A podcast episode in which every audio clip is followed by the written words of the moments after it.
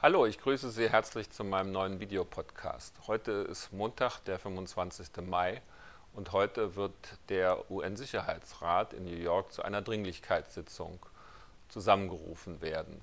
Der Hintergrund ist der, dass offenbar am frühen Morgen Ortszeit in Nordkorea ein unterirdischer Atomtest stattgefunden hat.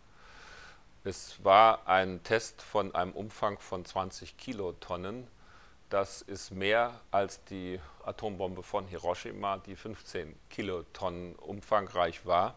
Und dieser Test hat offenbar ein Erdbeben der Stärke auf der Richterskala von 4,7 Grad ausgelöst.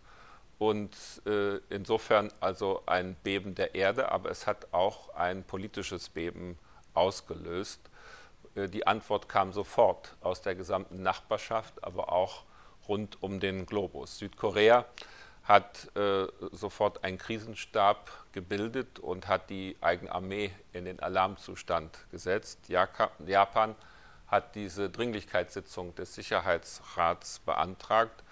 Überall gab es Verurteilungen und Kritik, ob das von China war, von der Russischen Föderation, äh, ob das in den Vereinigten Staaten war und auch Europa und auch die Bundesregierung haben den Test aufs Schärfste verurteilt. Obama, der amerikanische Präsident, hat sogar von einer Bedrohung äh, des internationalen Friedens gesprochen. Keine Frage, das ist eine weitere Provokation und auch eine Eskalation im Verhältnis von Nordkorea und der Weltgemeinschaft.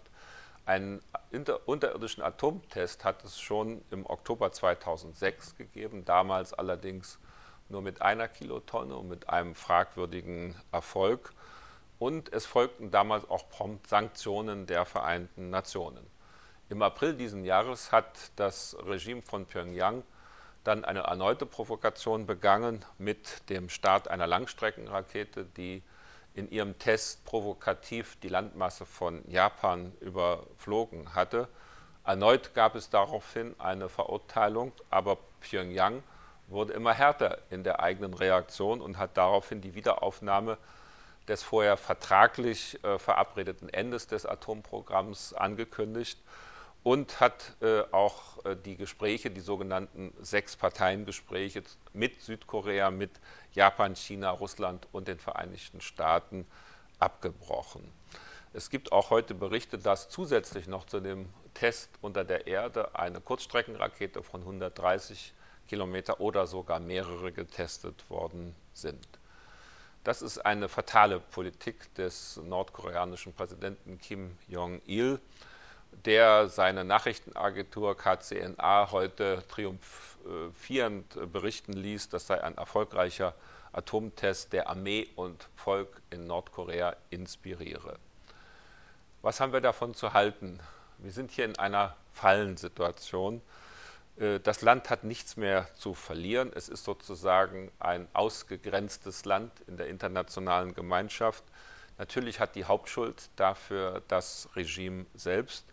Aber man muss auch sagen, dass es die Weltgemeinschaft in einer gewissen Ratlosigkeit hinterlässt, in der uns auch bisher nicht allzu viel äh, eingefallen ist. Jeder weiß, das Land kann seine Bürger überhaupt nicht vernünftig ernähren und versorgen. Es taumelt von einer Versorgungskrise in die andere. Nordkorea braucht eigentlich Hilfe.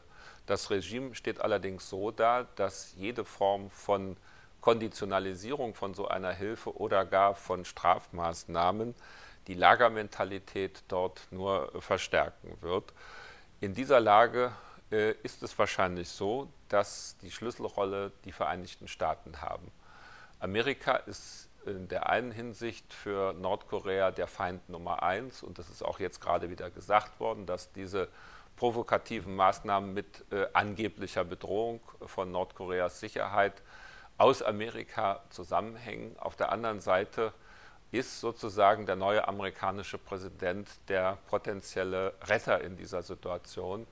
Denn nur äh, ein, äh, auf, äh, ein, ein Hingehen äh, zu diesem Regime ein Versuch, es aus der Isolierung herauszubringen, äh, könnte diese Eskalation unterbrechen, äh, derer wir im Augenblick ansichtig werden.